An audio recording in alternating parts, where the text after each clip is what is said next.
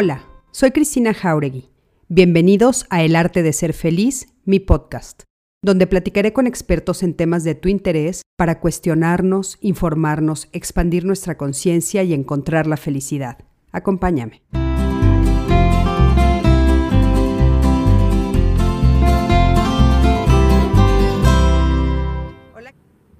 Hola, ¿qué tal? Buenas noches. Me da muchísimo gusto saludarlos, darles la bienvenida a una transmisión más de Código Felicidad, en las que estamos haciendo todos los lunes y miércoles estos lives en vivo para que todos ustedes puedan acercarse a estos temas que tanto les interesa sobre salud mental, salud emocional, eh, desarrollo humano, todo lo que tiene que ver con lo que nos eh, compete y nos atañe a todas las personas que vivimos, pues por supuesto, en esta sociedad y en este planeta. Y el día de hoy eh, vamos a hablar de un tema muy, muy interesante que es las relaciones abiertas. Y la pregunta que nosotros nos estamos haciendo es, ¿qué son las relaciones abiertas? ¿Qué, ¿Qué, diferentes tipos de relaciones abiertas existen?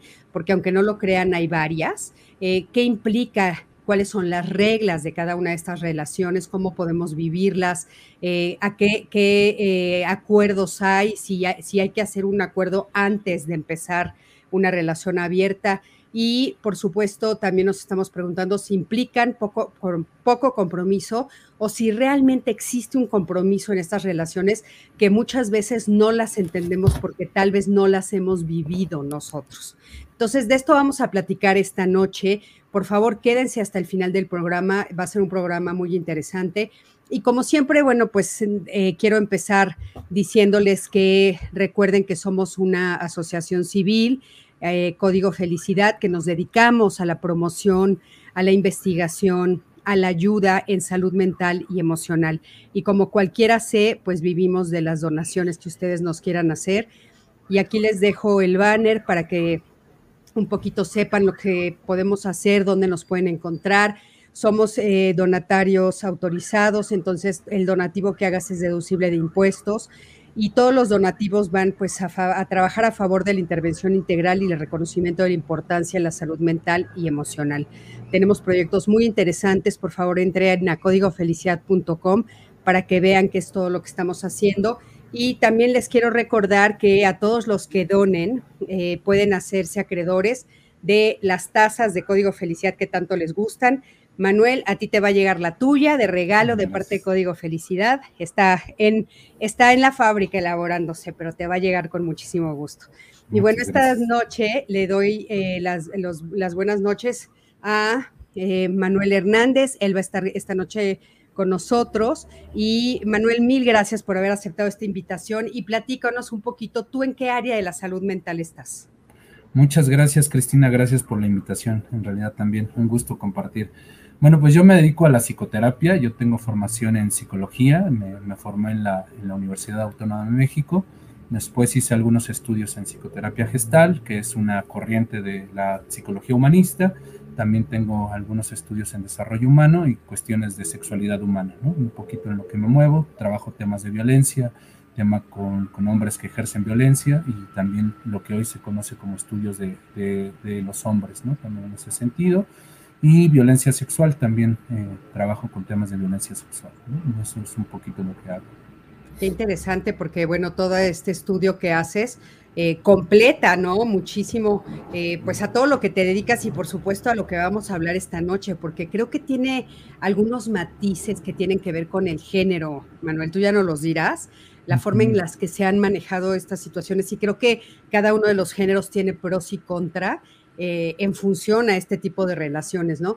Este, bienvenido, me da muchísimo gusto que hayas aceptado estar aquí. Le quiero dar las buenas noches a Odette Rodríguez, a Monse Ábalos, ¿cómo estás?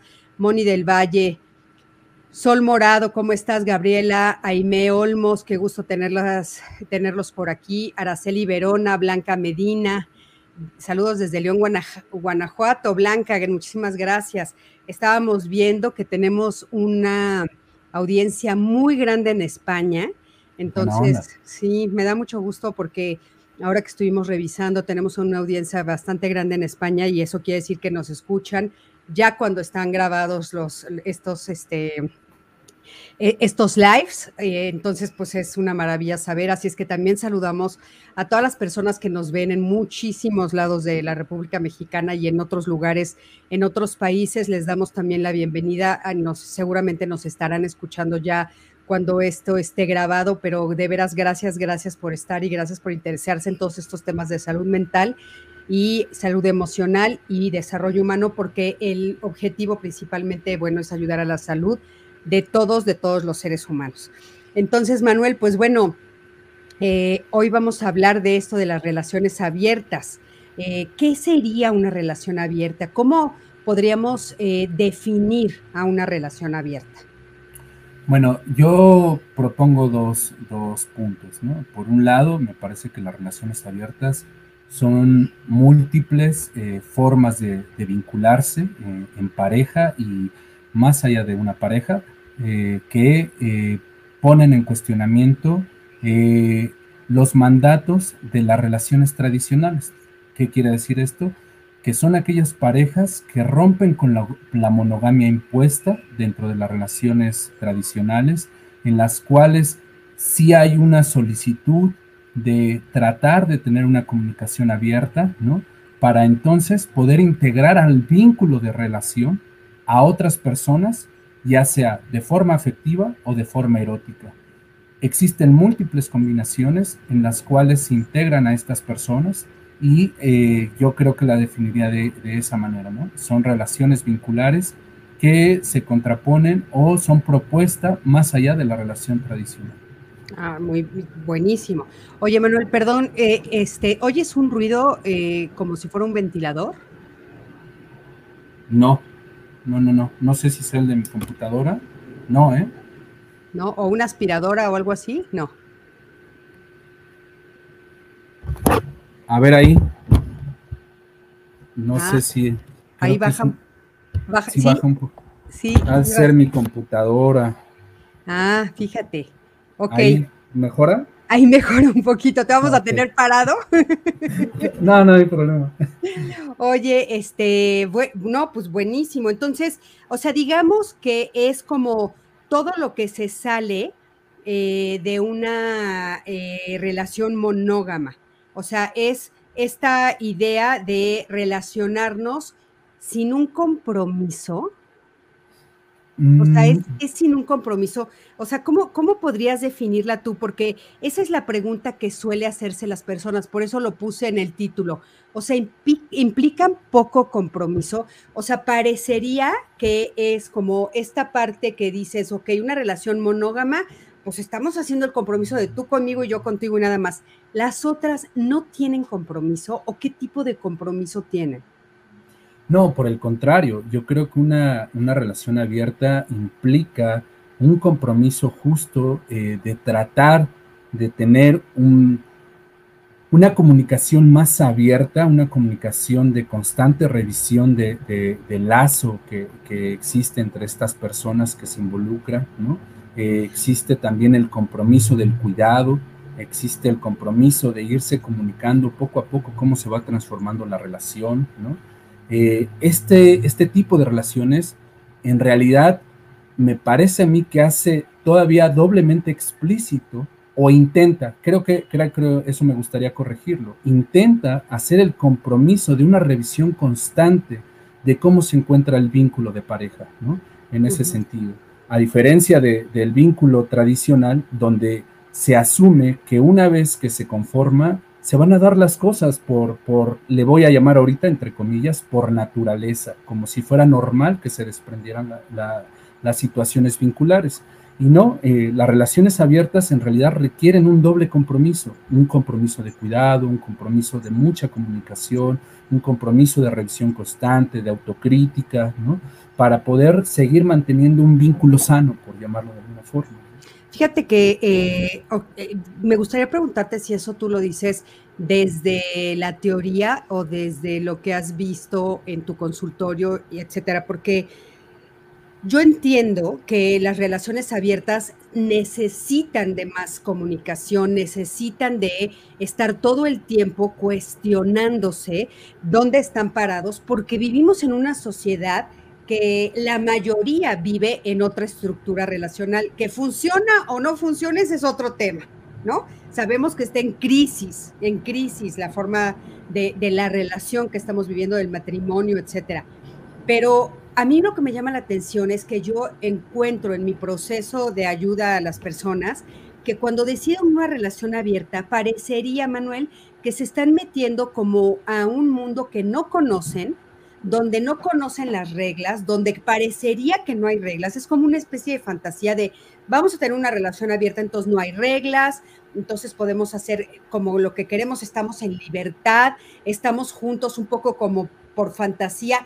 Yo encuentro que muchas personas equivocadamente entran a las relaciones abiertas con esta fantasía. No sé si coincides conmigo en eso.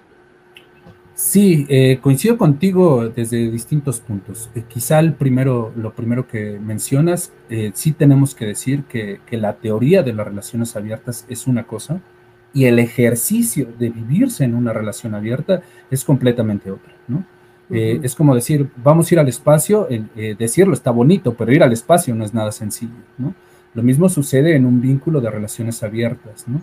Eh, yo quizá eh, agregaría que, si bien es cierto que en la manifestación teórica se pide que exista una comunicación más abierta, existe una comunicación más continua, más afectiva, más de renovar acuerdos, ¿no? En ese sentido. Eh, esto, esto sí da un grado de libertad, ¿no? Pero el grado de libertad es de ir decidiendo en esos acuerdos, eh, eh, y ahí quisiera marcar una diferencia con las relaciones tradicionales. En las relaciones tradicionales, generalmente se asume que ya hay roles que se deben de cumplir, ¿no? y que esos roles que se deben de cumplir pareciera que no necesitan ya eh, discutirse. Yo creo que tanto en las relaciones abiertas como en las tradicionales se requiere de mucha comunicación, ¿no? Hacer ese ejercicio que en su momento quizá parte de esta eh, experiencia de relación abierta pareciera muy romántico en algunos momentos, pero que eh, propiamente ya vivir en una relación donde se decide abrirse a otras personas, sí requiere de un mayor compromiso, sí requiere de estar atento a lo que va sucediendo con la propia persona, pero además con las personas que se van a vincular yo creo que un elemento muy importante de las relaciones abiertas es el tiempo que le dedicamos. Si nosotros le dedicamos el tiempo a una persona, generalmente va a fluir algo, va a surgir algo. Y en las relaciones abiertas, yo a veces pongo el ejemplo que es como el malabarista, ¿no? No es lo mismo tener una, una sola pelotita que tener dos pelotitas, que tener tres pelotitas. Cuantas más pelotitas se sumen, sí puede parecer bonito el asunto, pero la realidad es que requiere de un grado de compromiso y de un grado de, comunicación más alto por el número de vínculos que podemos establecer.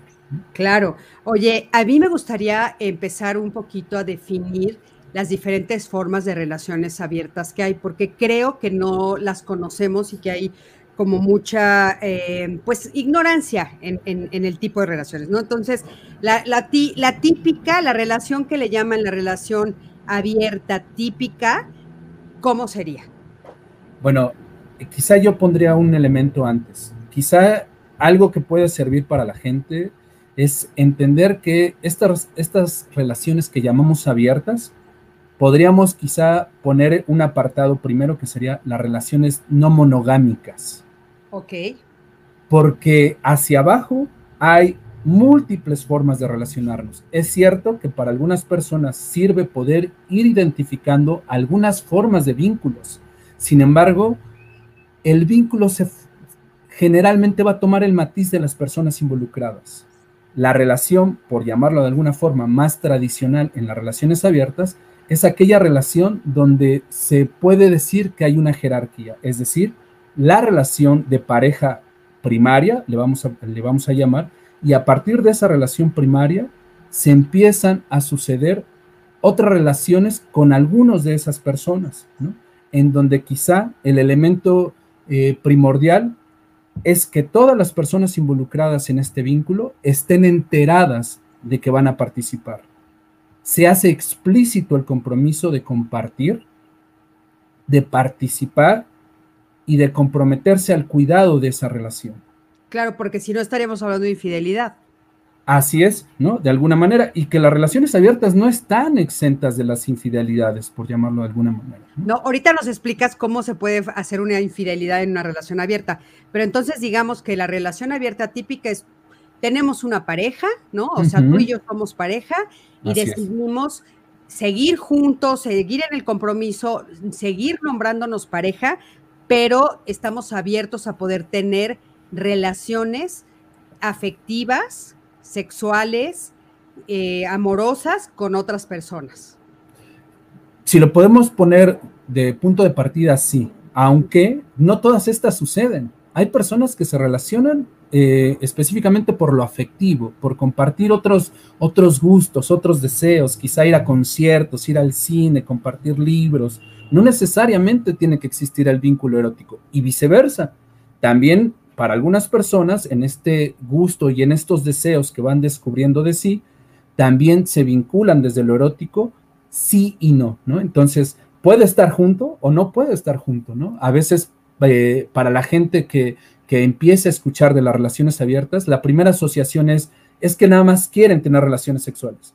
Sí, en, algunas, en algunos aspectos sí, pero no necesariamente, ¿no? Ah, ok, entonces una relación intelectual con alguien más puede ser, o sea, si yo decido tener una relación intelectual con alguien, ¿estoy abriendo mi relación? De alguna manera sí, porque estoy dispuesto a dedicarle tiempo, espacio a esa otra u otras personas que quizá en mi vínculo inicial, como, como decíamos hace rato, en mi vínculo primario, no estoy quizá teniéndolo o estoy queriendo vivir otras experiencias o la verdad que la persona con la que me quiero vincular me da otro matiz, ¿no? En ese sentido. Y eso sería una manera de, abrir una relación, ¿no? pero, pero, por ejemplo, a mí, las amistades no es entonces también una forma de abrir la relación. O sea, ponte, por ejemplo, pues puedes tener a tu mejor amiga, tu mejor amigo. ¿Eso es abrir la relación? Yo, yo creo que de alguna manera podemos partir de, dos elementos, ¿no? Pensar que los amigos no son cuestiones afectivas y que no ponen en riesgo la relación primaria, la realidad es que no es así, ¿no? De alguna manera también están nuestros afectos, están nuestros intereses, y si lo vemos desde la teoría de las relaciones abiertas, sí, también una amistad es abrir una relación de pareja, ¿no? En ese sentido. Generalmente hay algo que podemos observar en las relaciones de pareja. Las relaciones de pareja tradicionales generalmente se, se vuelven una masa casi homogénea, donde tiempo-espacio están compartiendo todo el tiempo. Incluso hay dificultades eh, en, el espacio terapéutico de, de, escuchar de es que se va con su amigo, es que se va con su amiga, y existen dificultades por prestarle tiempo-espacio a otras personas. Sin embargo, quizá ahí no hay un elemento explícito de, de, ese otro espacio.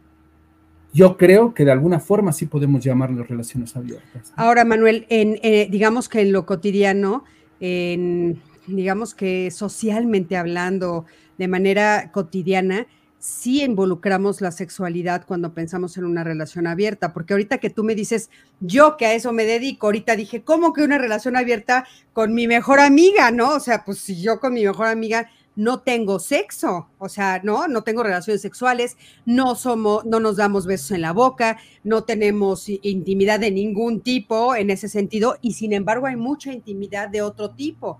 O sea, hay mucha confianza, hay mucha, muchísimo cariño, mucha profundidad en la conversación, pero bajo ningún motivo la consideraría abierta porque no está el elemento de la sexualidad. ¿Crees que como sociedad estamos equivocados en siempre meter en, el, en la ecuación la sexualidad? Mira, yo creo que más bien lo hemos aprendido de esa manera, ¿no? Lo hemos limitado como si la relación de pareja fuera el único vínculo donde podemos compartirnos en esto que llamamos sexualidad porque además asociamos la sexualidad principalmente al coito, ¿no? Claro, al encuentro, ¿no? Y cuando pensamos y problematizamos qué entendemos por sexualidad, la realidad es que la sexualidad es sumamente amplia, ¿no? Incluso me atrevería a decir que en ocasiones hay mayor intimidad en las relaciones de amistad que en la relación de pareja. y que eso es un elemento que no vemos, pero como me nombro pareja, me nombro esposo, me nombro esposa, me nombro novio, novia, que es más o menos los motes con los que nos, nos eh, etiquetamos, ¿no? En la vida cotidiana, entonces damos por hecho que todo lo demás está sucediendo. Pero en realidad hay relaciones de amistad todavía más íntimas en donde no se incluye la sexualidad, pero están sucediendo cosas de la sexualidad si entendemos eh, en el espectro tradicional que la sexualidad es lo que consideramos el erotismo o el coito, entonces sí, sí creo que nos, nos limitamos a nosotras mismas al estar pensando de esa manera. Pensar justamente las relaciones abiertas también es cuestionar este elemento de la sexualidad. Entender que la sexualidad es más amplia en ese sentido y que también por eso puedes, podemos partirla con otras personas. Claro, bueno, me encanta, me encanta eh, la concepción que nos estás eh, poniendo frente a en, este live, porque me parece que rompe con muchos tabús, con muchas creencias. Pero te quiero leer, Manuel, lo que encontré en internet. O sea, yo en internet busqué, ¿no? Dije, voy a buscar a ver cuál es la clasificación que se encuentra sobre, sobre las relaciones abiertas, ¿no? Fíjate, dice, relación abierta típica es la establecida por una pareja principal cuyos dos miembros se consienten mutuamente, consienten mutuamente de mantener libres relaciones sexuales con terceros. ¿Mm? O sea, habla clarísimamente de sexualidad. Por supuesto. O sea, es una relación abierta, es la que decido sexualmente, de, de acuerdo a Internet, ¿no? Sí, estoy de acuerdo. Me gusta muchísimo más, eh, pues la definición que tú estás haciendo es muchísimo más linda y aparte también hay que entender, pues que es importante, creo yo, a la conclusión que me gustaría llegar anticipadamente es que pues tener una relación abierta hasta es sano en el sentido en el que tú no lo pusiste. O sea que hay personas que no necesariamente voy a tener el coito con ellas, pero voy a intimar de otras maneras y que es un poco lo que nosotros los terapeutas hemos estado diciendo últimamente los últimos años muy seguido. Le estás pidiendo a una persona lo que antes te daba una tribu. Le estás pidiendo a una persona lo que un clan te daba. Entonces de repente es una carga terrible para una persona ser pareja, porque quieren que seas el mejor amigo, la mejor amiga, pero la amante, pero la ama de casa, pero el doctor, pero el, el, el este, que hace, el que cuida los coches, pero el que va al banco, pero el que mantiene la casa, pero el papá de los niños, o sea, cuando, claro, antes era, vivíamos en sociedades, todavía en algunas, en algunos lugares lo ves, ¿no? Estas sociedades donde los niños son más libres, en las ciudades está haciendo más difícil, entonces todos están toda la tarde en el parque, entre todos los adultos los cuidan, y también está el sacerdote que entonces da un poco como tipo terapia, ¿no? A las personas, pero está el chamán con el que también van y los cura. Entonces, se encuentran con todo este núcleo de personas con las que se vuelven muy cercanos y pueden, ahora sí que establecer vínculos con todas estas personas y la pareja no se siente tan cargada. Nosotros en las grandes ciudades está siendo muy duro para todos nosotros, ¿no? O sea, es, es como toda la carga, eres mi todo. Y entonces nos volvemos estos muéganos y de repente ya dices, bueno, ya no puedo más porque cargo todo, ¿no? Entonces, creo que en ese sentido está como muy bonito eso, ¿no? Después, esto que dices, relación semiabierta o monogamish, así la encontré. y entonces es una relación mayormente monógama y de vez en cuando se permiten algunas cositas, ¿no? Sexualmente hablando. Otra vez lo vuelve a decir, eh, ah, tienen relaciones íntimas con terceros, de vez en cuando. La, abierta todo el tiempo, como cada quien quiera, ¿no? Y después la híbrida que dice un miembro puede mantener relaciones con terceros, pero el otro no. O sea, ¿no? Pero estamos hablando de sexualidad, Manuel. Siempre está el, el tema sexual. Por ejemplo, los swingers que dijimos tú y yo antes de entrar, el poliamor, ¿no? Es el sexo lo que está en medio de todo este merequetengue. Sí, y, quizá vale la pena, como, como lo estás tocando, poner dos elementos, a, ver si puedo, puedo ponerlos. Partamos de, lo que comentas, ¿no? Este, generalmente cuando pensamos en, ¿es tu amigo o tu novio, no? porque pareciera que ser amigo no hay oportunidad de tener encuentros eróticos, ¿no? Pareciera que lo, que lo que distingue a una pareja de novios o de casados, ¿no? Es el que ya hay un permiso de tener encuentros eróticos, ¿no? Exactamente. Sí, claro. Eso viene de la, de, de la idea, ¿no? No cuestionada de lo que es una relación de pareja. Porque la idea tradicional de la relación de pareja es la exclusividad sexual. Por pura definición, la, relación tradicional ya viene marcada que debes de ser exclusivamente de convivencia sexual con la pareja que eliges. No puedes salir con alguien más en esos vínculos.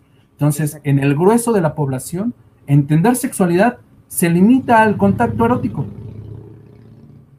Y desde ese lugar, sí, es un elemento fundamental y justo la diferencia con las relaciones abiertas es que explícitamente se acepta que tenemos el derecho a poder vincularnos eróticamente y afectivamente con otras personas más allá de mi relación de pareja, en ese sentido. Entonces, a diferencia de las relaciones tradicionales donde se puede tener ciertos encuentros con otras personas, pero regularmente ocultos pero regularmente que no se le comunican a la pareja, ¿no? En las relaciones abiertas se trata o, se tiene la intención de hacer explícito el elemento del compartir erótico con otras personas, ¿no? En ese sentido. Sí, es, fuertísimo. Y, a mí me parece que es un error, porque pasa un poco también eh, con, con, las relaciones homosexuales y lésbicas, ¿no? Lo único que pueden pensar es en, el, en, el, en la dimensión coital, porque ni siquiera erótica, ni siquiera sexual, coital, ¿no? Cuando pues es todo un universo enorme el que está en torno a estas relaciones. Te quiero leer un comentario de, de, las personas que nos están este, poniendo por aquí, fíjate. Roxana nos dice, soy poliamorosa y creo de acuerdo a mi vivencia es que no se trata de una práctica como tal, sino más bien una toma de conciencia y aceptación de que no por el hecho de tener un compañero de vida te va a dejar de atraer afectivamente o hasta sexualmente otros. Fíjate qué interesante, Roxana, no sabes cuánto te agradezco tu comentario. Y más abajo, Roxana misma nos, nos dice, en el poliamor no necesariamente es sexo, ese es otro paradigma. Por favor, rompan ese mito que es lo que comentamos quizá en este momento, ¿no? Y lo que dice anterior, también estoy de acuerdo. Una relación poliamorosa, no solo eh, poliamorosa o abierta, no solamente es la cuestión práctica, también es una actitud, es un entender que no somos eh, exclusivos y que nuestros deseos no se detienen solamente con una persona. A veces sí, a veces simple sencillamente me atrae una persona, estoy enamorado de una persona y quiero convivir con esa persona pero a veces también reconozco de mí que me interesan, despiertan deseos otras personas que no son mi compañera, que no son mi compañero. Pero sí es entender que es una actitud frente al elemento de convivencia de lo social. Estoy de acuerdo con la compañera Roxana, por supuesto. Oye, a ver, eh, Mónica del Valle, que le mando un beso, nos pregunta, ¿la relación abierta es una pareja que se abre a que ambos puedan vincularse con otras personas pero en el fondo siguen siendo pareja, ¿cómo esto es diferente del poliamor?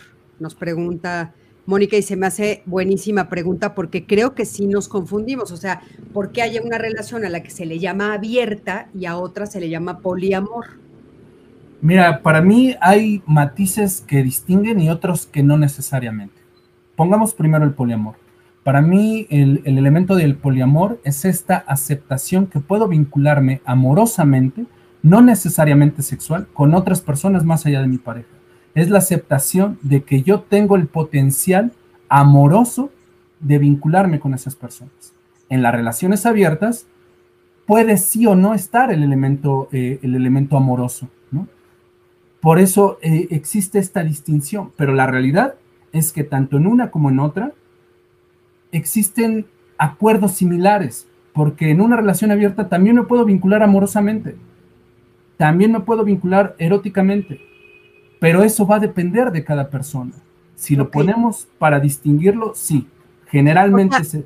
podríamos decir que en el momento, haz de cuenta, establezco una relación abierta y entonces hay intercambio sexual con, otras personas.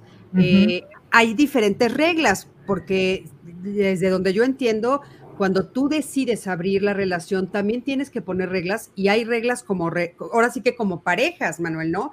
Algunas dirán, bueno, no puedes repetir con la misma persona más de cinco veces. O, otros dirán, no puedes repetir más que una vez. Otros dirán, pues no me importa que repitas, ¿no? Otros, otros pensarán, bueno, solo lo podemos hacer si estamos los dos presentes, si nos vemos los dos, en fin, todas estas diferentes formas, ¿no?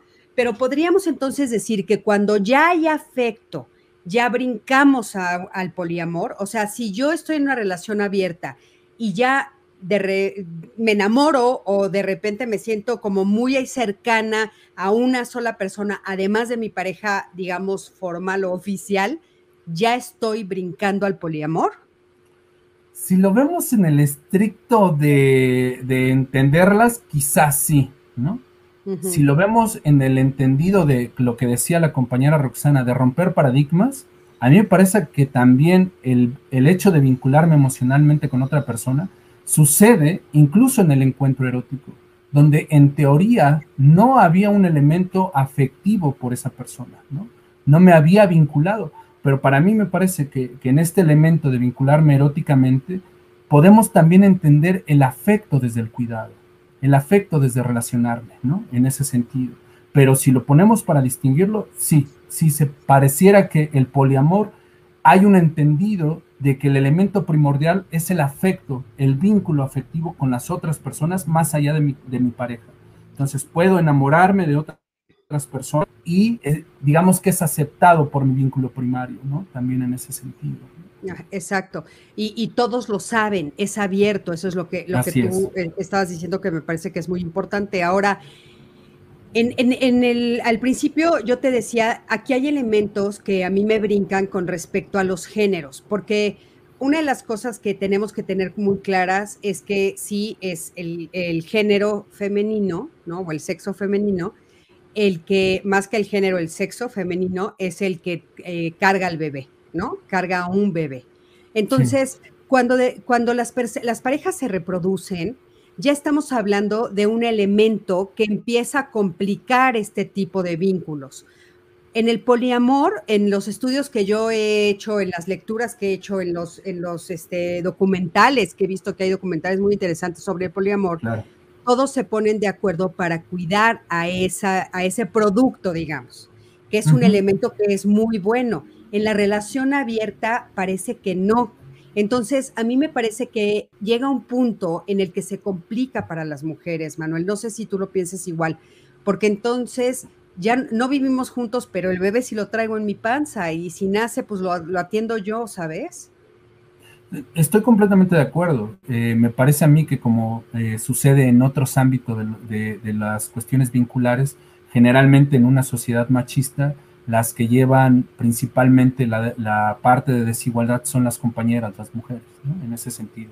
Sí por cuestiones de crianza, sí por cuestiones de, juicios de valor, ¿no? Sí por cuestiones que a los varones se nos otorga cierto permiso social, ¿no?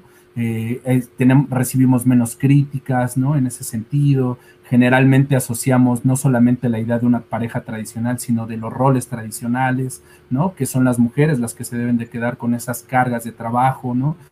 Con esos elementos, ¿no? Si bien es cierto que quizá un embarazo puede ser muy lindo, amoroso, también representa una energía de, invertida, ¿no? De cuidado, de atención, que, que tampoco es tan romántico el asunto, ¿no?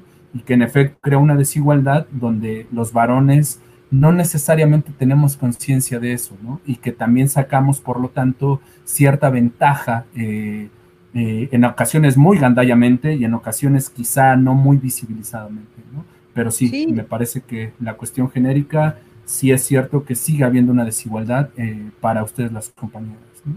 Sí, o sea, a mí me parece que hay como todo un tema en ese sentido, porque creo que son algunas de las reglas que hay que poner desde, desde el inicio si estás pensando abrir tu relación, vivir alguna de estas formas de relación abierta, para ponerlo desde el principio porque es un riesgo que todos corremos. O sea, si alguno de nosotros sale embarazado, de nosotros o de nosotras sale embarazado, ¿qué vamos a hacer? ¿Cómo lo vamos a trabajar, no? A mí me gustaría, desde tu perspectiva, saber qué otras reglas crees que hay que poner muy claras cuando tomo la decisión de vivir cualquiera de estas formas de amor abierto. Bueno, yo creo que lo primero que pondría sería, en las relaciones abiertas o no monogámicas, la comunicación debe de ser antes y durante la situación de, que se abre la, relación. Antes para más o menos tener una idea de por dónde queremos ir, qué es lo que estamos esperando, cómo nos vamos a cuidar como vínculo, cómo se va a integrar la otra persona, ¿no? Este, dónde, en qué espacio se va a convivir, cuándo sí, cuándo no, se va a presentar a los familiares o no, se va a hacer visible o este es un vínculo interno solamente, ¿no?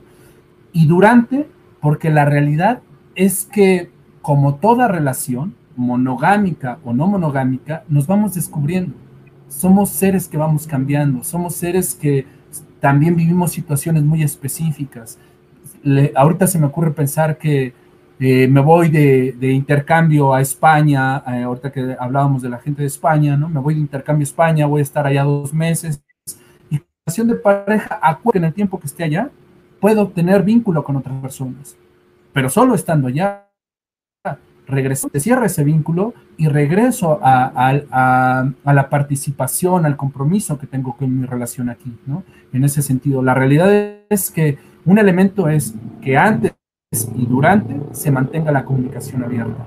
Otro elemento es cuál es el cuidado que necesitamos recibir durante esta experimentación de vida en ese sentido. Veamos por qué, lo, por qué queremos abrir este vínculo. Algo que yo recomendaría es eh, muchas personas se dan la oportunidad de abrir un vínculo cuando regularmente la relación está un poco cabizbaja en ese sentido. Y la realidad es que sin que sea una regla, creo que hay menos probabilidades de que resulte una experimentación de este tipo. Y que regularmente incluso la pareja primaria termine más fracturada de lo que ya estaba.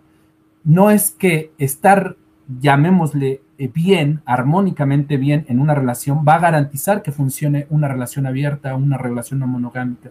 Pero hay mayor probabilidad porque hay un mejor acompañamiento, hay un mejor, una mejor comunicación en ese sentido. Entonces, algo que yo recomendaría es, ¿por qué abrimos este vínculo? ¿Qué queremos lograr con este vínculo? ¿Cómo te vas a Eso me parece fundamental porque creo que ese es uno de los errores más grandes que yo he observado justamente, Manuel de, en las personas que he tratado, que el momento en el que deciden abrir el vínculo no es porque están muy bien, es porque están sintiendo que algo se está fracturando, porque están sintiendo que algo no está bien y lo pretenden arreglar de esa manera cuando realmente lo que hay que arreglar es otra cosa, ¿no? Es la relación que ellos tienen.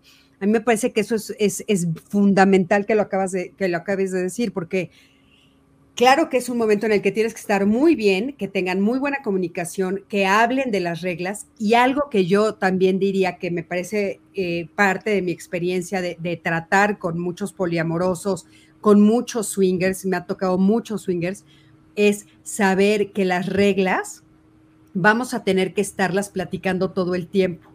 No sé cuál es tu experiencia, pero por ejemplo, voy a contar unas, unas, una anécdota o dos que a mí me, sucedieron. Una pareja que empieza a vivir en el mundo swinger, ¿no? Y entonces empiezan a adentrarse y como dicen por ahí, me decían que dicen son carnita fresca, ¿no? Y entonces cuando entran al mundo swinger, pues bueno, hay unos que tienen muchos años viviendo ahí, que saben algunas reglas, que las tienen muy establecidas y siempre una pareja nueva es muy atractiva, ¿no? Entonces va a haber varios que se van a acercar, pero las parejas nuevas no tienen las reglas tan claras como las parejas que ya llevan más tiempo experimentando este tipo de relación.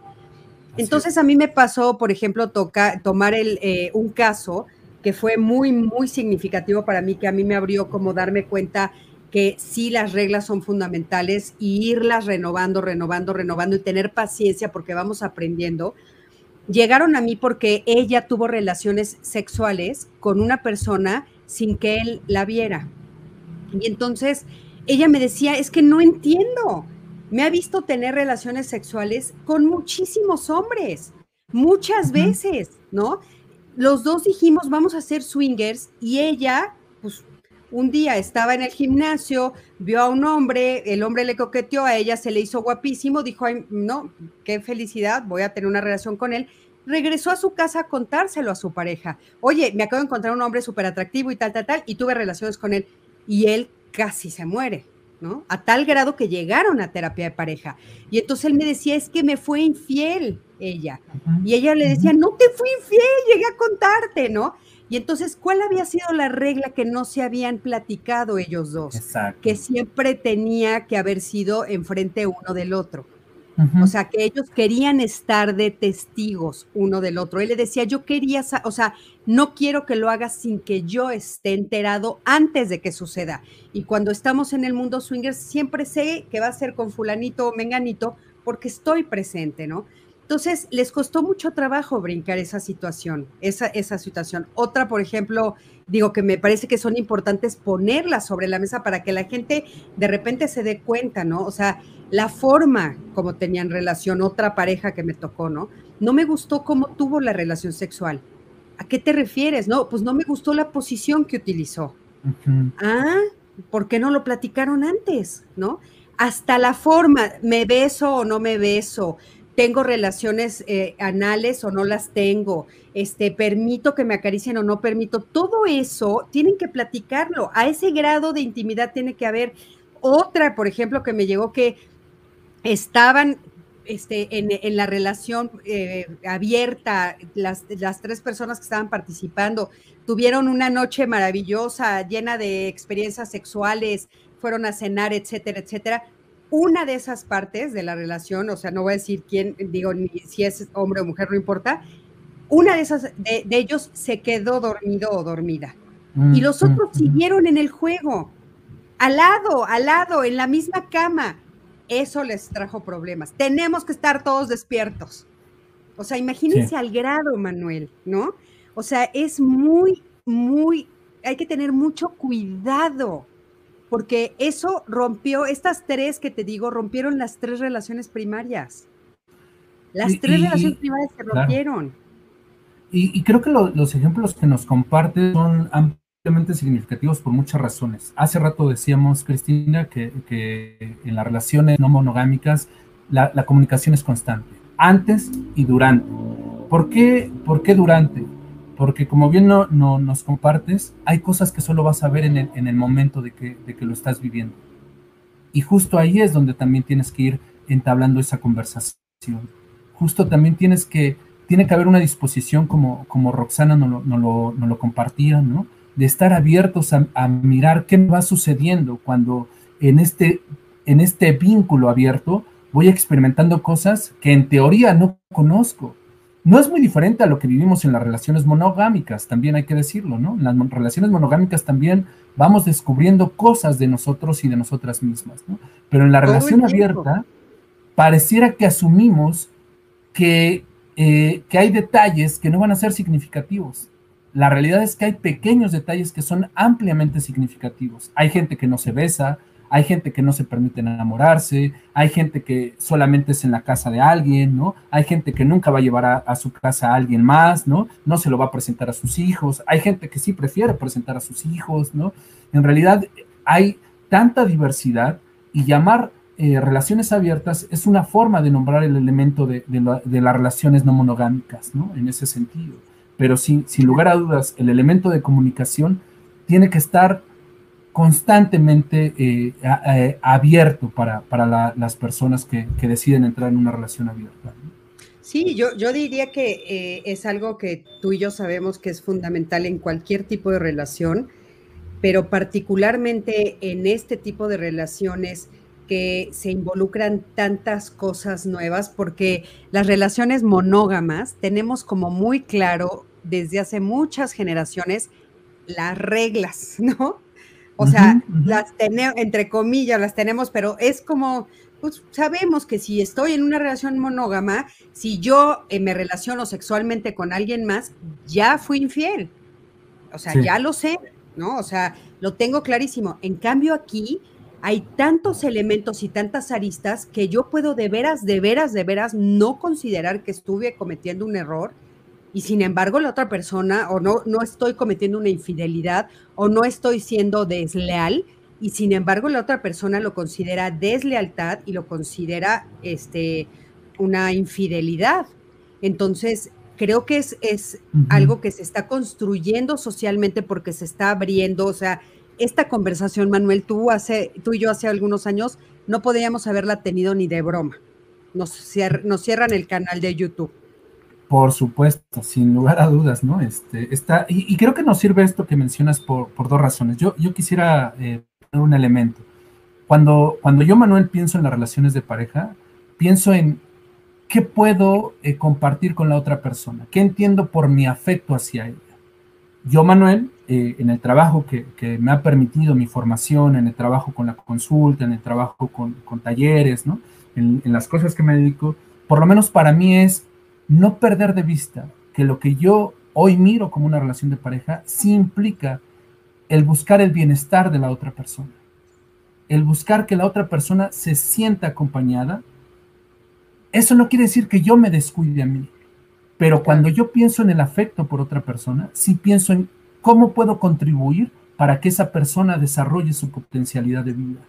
Y en ocasiones también tengo que darme cuenta que el que esa persona se desarrolle a veces no me involucra a mí, que a veces hay aspectos de su vida que incluso decide no compartírmelos y que eso no es tampoco una falta de, de lealtad, ¿no? En ese sentido. Y para mí, entonces, invito a las personas que nos escuchan, ahorita y después, a preguntarse, en verdad, ¿qué estás entendiendo por afecto en una relación de pareja? Y pongo el afecto eh, en este punto, no como el elemento principal, hace rato decíamos, la sexualidad. Las relaciones. Pero en realidad hay muchas relaciones que funcionan sin afecto, sin sexualidad, honestamente, ¿no? funcionan desde otros parámetros y son muy funcionales en realidad, ¿no? En ese Por supuesto. Oye, Manuel, tú y yo compartimos eh, el foro de diálogos y eh, no sé si recuerdas que salió una cápsula de Fernanda Tapia que nos decía que las relaciones, o sí, no, eh, no estoy segura si fue contigo, creo que sí, que decía que las relaciones abiertas, no, no monógamas, tenían, habían hecho un estudio donde decían que se sentían más em, con mayor bienestar, que se sentían más felices las personas que la estaban viviendo, que se sentían más confiadas. A mí me llamó muchísimo la atención ese estudio. Eh, desgraciadamente en este momento no lo tengo a la mano para, para ver, pero evidentemente si lo sacamos en diálogos fue un estudio muy serio, eh, donde decían eso, que eh, les habían preguntado a relaciones monógamas y a relaciones abiertas y parecía, hicieron un estudio donde los índices de bienestar eran más altos en las relaciones abiertas. Mira, yo, yo lo creo en algunos, en, algunos ámbitos de la vida de la persona y de la vida de pareja en, en particular, ¿no? ¿A qué me refiero con esto? Yo sí creo que la relación tradicional de alguna manera los limita. Al ser impuesto ese modelo, lo que nos corta es la posibilidad de vincularnos afectivamente con otras personas, aunque sintamos afectos por esas personas. Nos limita en la posibilidad del deseo de reconocer que además de, mi pareja, gusto de poder relacionarme con otras personas, quizá desde mis deseos. Eso puede convertirse en, un, en, un, en una práctica óptica, sí o no. Pero es como si al vincularme de manera monogámica, desapareciera todas esas otras posibilidades.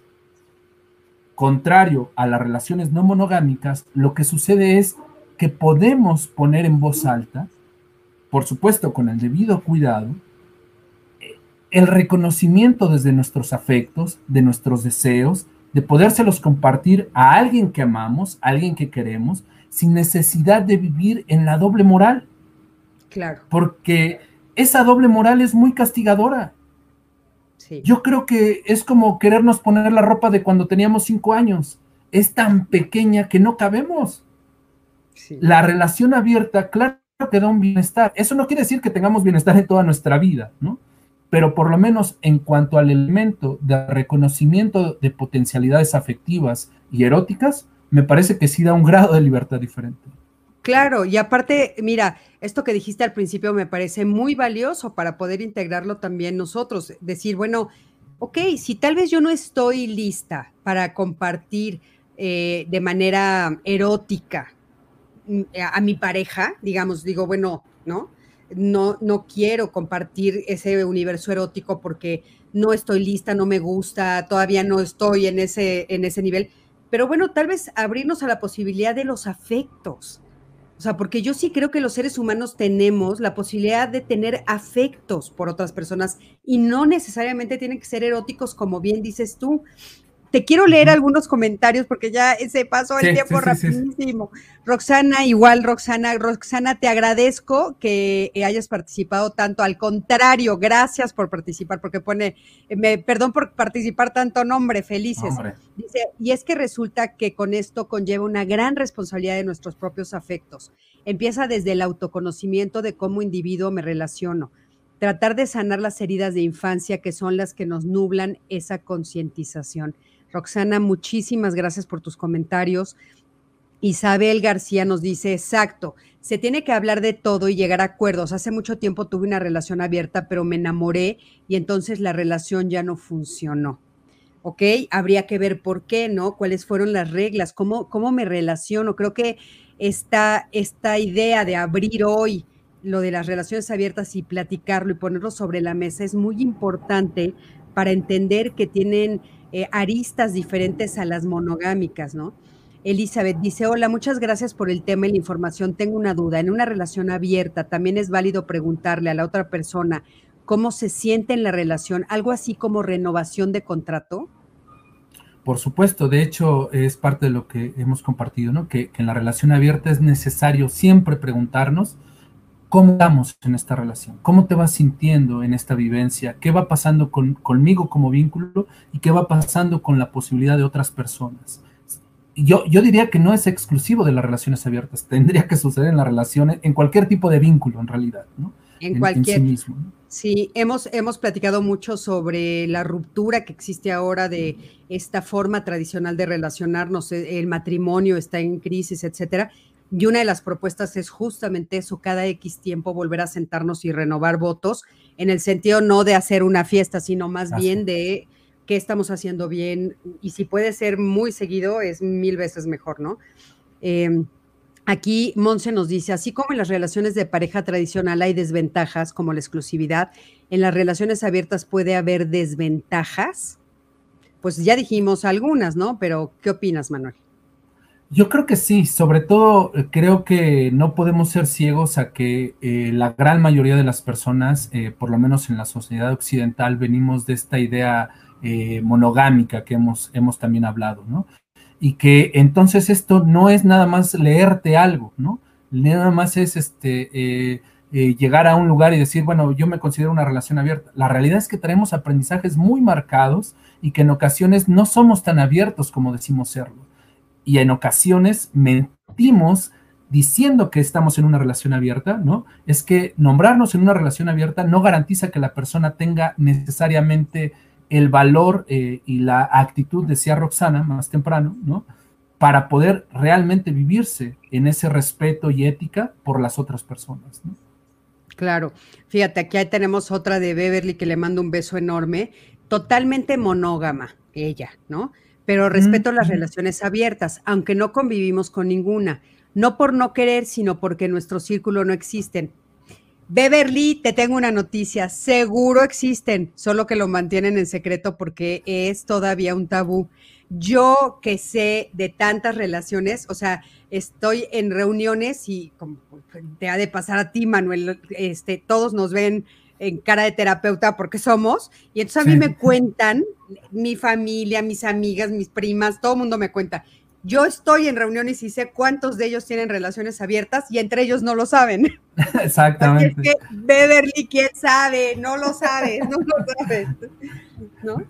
Fíjate, Cristina, yo, quisiera tomar un, tema que, no quisiera dejar pasar y que es el tema de cuando alguien se enamora de la otra persona y que en teoría no estaba permitido, ¿no?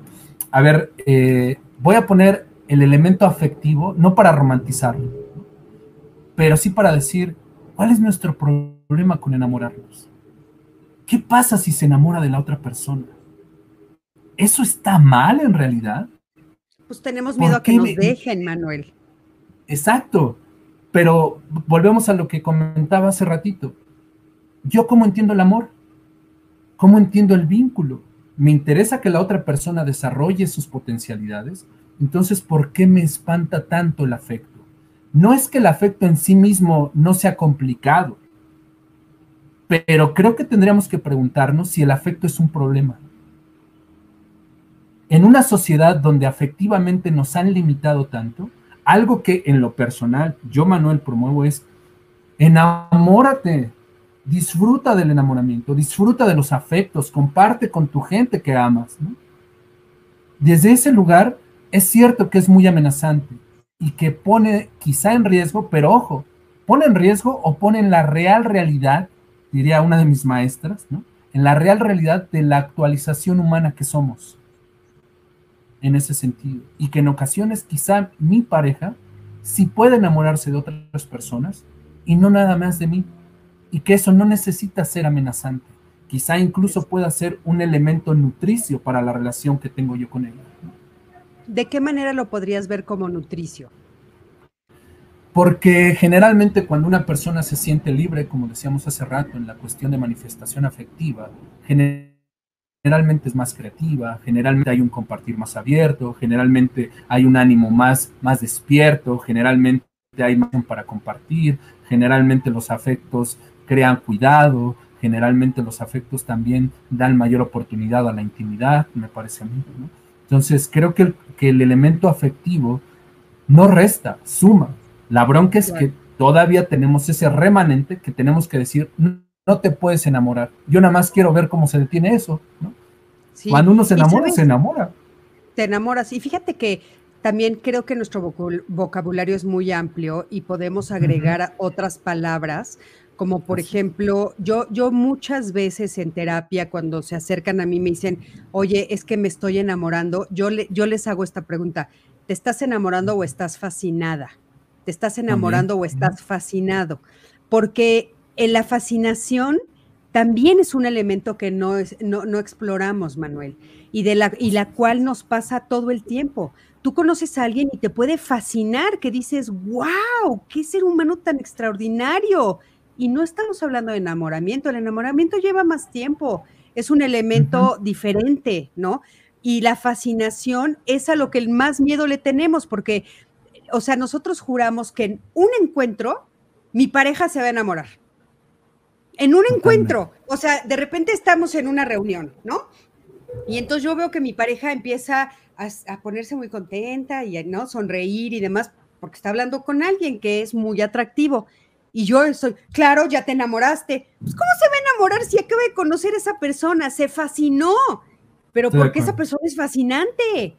O sea, yo tengo que tener la capacidad de decir, tienes toda la razón, es fascinante, porque no soy la única persona fascinante en el mundo. O sea, para ti fue fascinante y tú fuiste fascinante para mí, después nos enamoramos y después ahora existe el amor entre nosotros pero primero fuiste fascinante. Y yo creo que esa, esa dimensión primera, ese primer contacto, nos da pánico porque no le hemos puesto el nombre adecuado, Manuel. Yo voto porque digamos, me fascinó, me fascinó, no me enamoré, no me puedo enamorar en el primer día, me fascinó, o sea, me deslumbró, es deslumbrante, es fascinante ese ser humano. Claro que sí, ¿cómo no? Pues oye, hay personas increíbles en el mundo. Entonces usemos nuestro vocabulario de manera más amplia. Totalmente de acuerdo y, me, gusta mucho lo, que nos compartes. Y, yo agregaría algo, si me permites, que va a sonar bien, bien, bien de terapeuta. Y también tendría que preguntarme qué me sucede ante la fascinación de mi pareja frente a otra persona. ¿Dónde me coloco?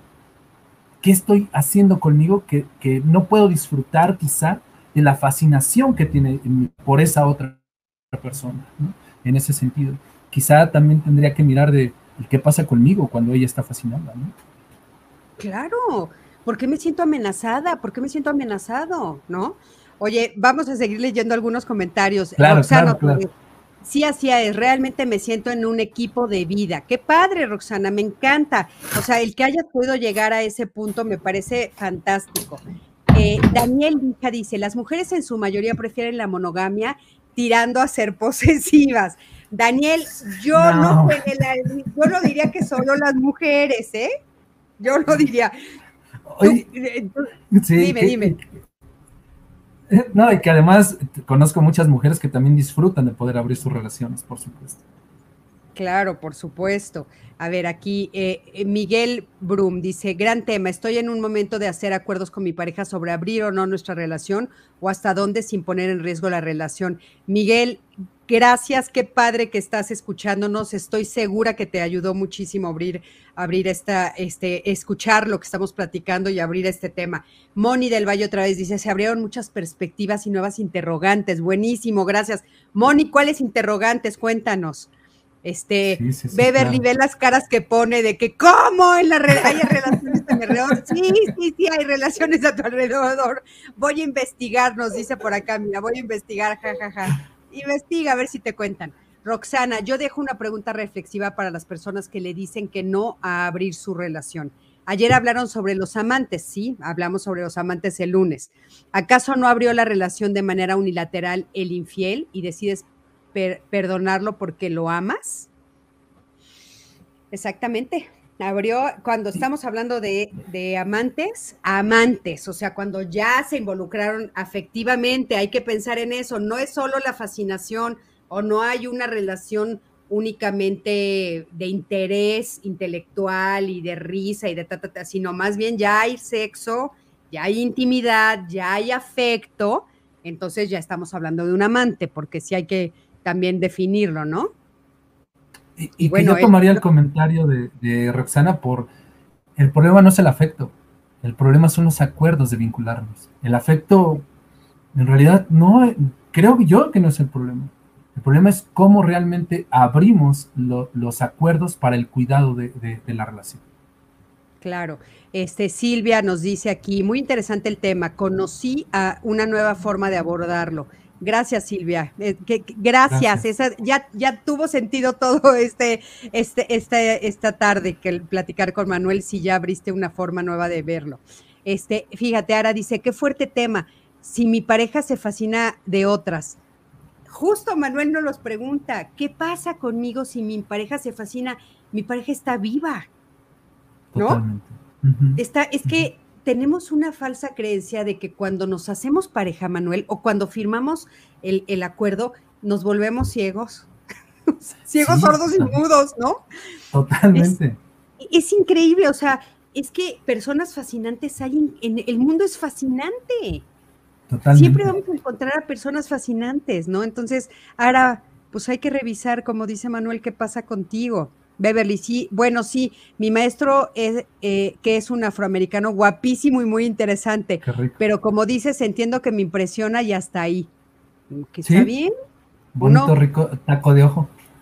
Exacto, ¿no? Taco de ojo, pero nada más, dices, oye, me encanta, me encanta cómo habla, me encanta su inteligencia, qué guapo, ¿no? Qué guapa persona, qué atractiva, nada más, ¿no?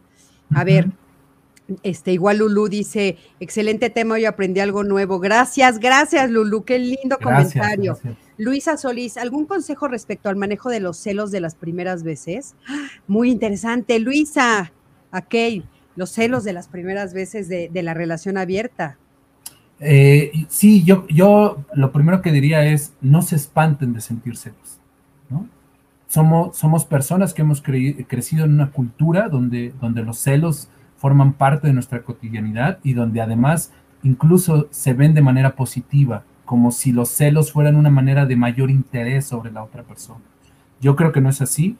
Hay sociedades en las que los celos son muy mal vistos, ¿no? Y se apartan a las personas que perciben celos. El problema no son los celos, porque como decíamos hace rato, puedo sentir inseguridad. Lo más importante es que los pongas en la mesa con tu pareja y que puedas conversar qué es lo que te está causando en ese momento que puedas decir, estoy sintiendo esto, no te responsabilizo a ti, pero sí es importante que lo sepas. Ponerlo afuera generalmente hace que disminuya esa, esa, esa ansiedad eh, por, por, por la otra persona. Sí, y yo creo que tiene que ver con esto que decíamos, Manuel, tú y yo, que es el, el miedo a ser abandonados, ¿no? Entonces, preguntarle a la otra persona, oye, pues te fascinó, ¿no? Esta, esta persona o no, este, tuviste relaciones sexuales porque estuvimos de acuerdo, te gustó más que yo, lo suficiente como para dejarme. Esa es la pregunta que es muy difícil de hacer, pero que es la que me carcome por dentro. ¿Me vas a dejar por ella? Eso es lo que realmente nos carcome y nos cuesta mucho trabajo decirlo en la frase, Manuel. Esa es la verdad. Y si mi pareja voltea y me dice, pues no, solo estamos en el poliamor como habíamos quedado, estoy feliz contigo, me encanta abrirme a la relación, me voy a relajar. Igual y si mi pareja me dice, híjole, ¿qué crees? Sí, estoy enamorada, pues tendré que enfrentarlo, ¿no? o sea, está fuerte, pero esa es la verdad. O sea, el celo quiere decir que tengo miedo que me dejen.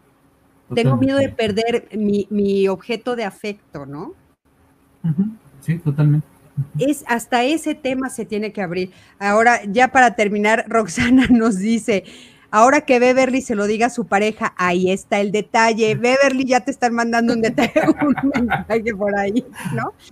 Pero bueno, este sí, otro tema muy fuerte, eh, los celos, que lo trataremos en, en otro momento. Muchísimas, muchísimas gracias, Manuel. Qué extraordinaria manera de llevar este tema. Te lo agradezco de veras enormemente. ¿Dónde te pueden localizar? Si las personas quieren hablar contigo, por favor, dinos dónde, dónde te pueden localizar y lo voy a apuntar aquí. Eh, por supuesto, eh, pueden encontrarme en Facebook. La realidad es que soy un poco penoso, en realidad no soy tan bueno para estas cuestiones de lo visible. Eh, pueden encontrarme como man-hernández y con gusto este, podemos charlar de lo que yo pueda apoyarles, ¿no? Y quizá me pueden escribir a mi correo, K-I-M-S-E-Y. Perdón, man-hernández, ese es en Facebook. ¿Sí? Ok.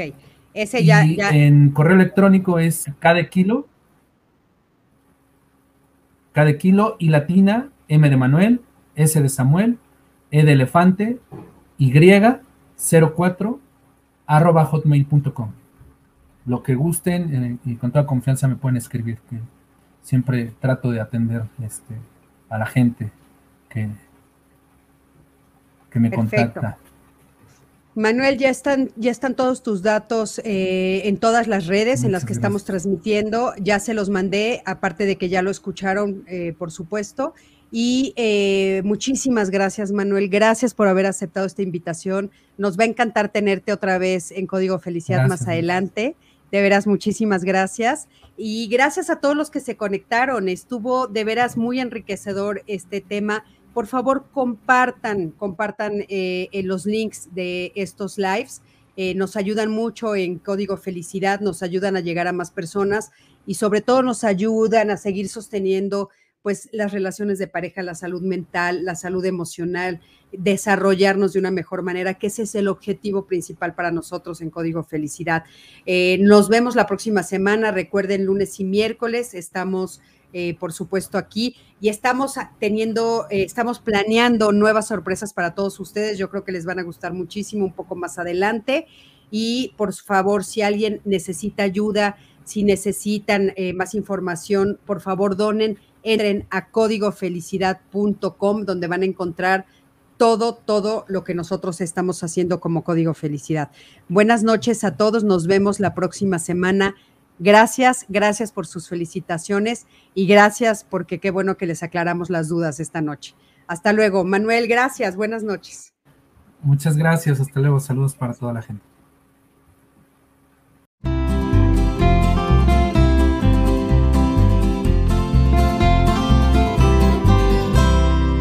Hola, soy Cristina Jauregui. Bienvenidos a El Arte de Ser Feliz, mi podcast, donde platicaré con expertos en temas de tu interés para cuestionarnos, informarnos, expandir nuestra conciencia y encontrar la felicidad. Acompáñame.